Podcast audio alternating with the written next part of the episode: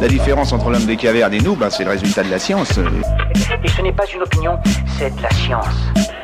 Notre monde n'est pas si moche. Quelle est la vitesse du son en km heure Savez-vous que la vitesse du son en km heure diffère selon l'environnement dans lequel le son est émis? Voici des explications. Le son se propage à une vitesse exprimée en km par heure, comme l'électricité et la lumière.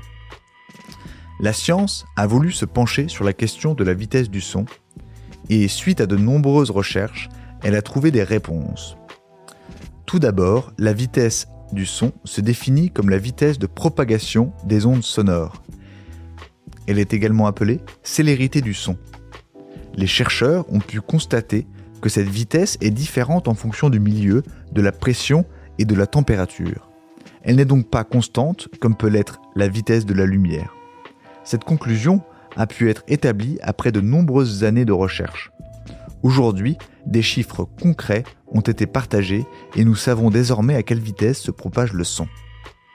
La vitesse du son est une question qui se pose depuis l'Antiquité. Les plus curieux de l'époque se sont penchés sur la possibilité que le son se propage à une vitesse définie. C'est grâce à l'écho que cette interrogation a vu le jour. Au fil des années, les recherches se sont multipliées et intensifiées. Certains chercheurs, comme Newton, ont mis en place de nombreuses expérimentations pour tenter de résoudre le mystère.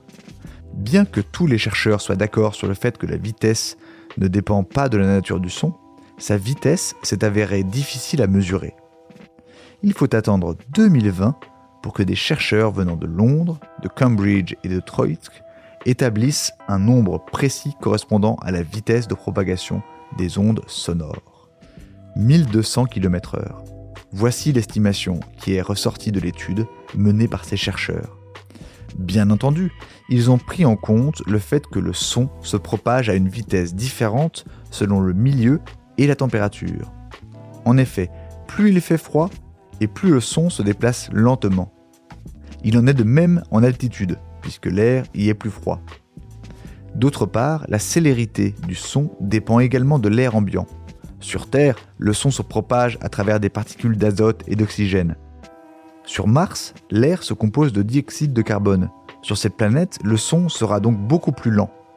Quant à l'espace, dénué de particules, le son ne s'y déplace pas. Et c'est pour cela qu'il est totalement silencieux.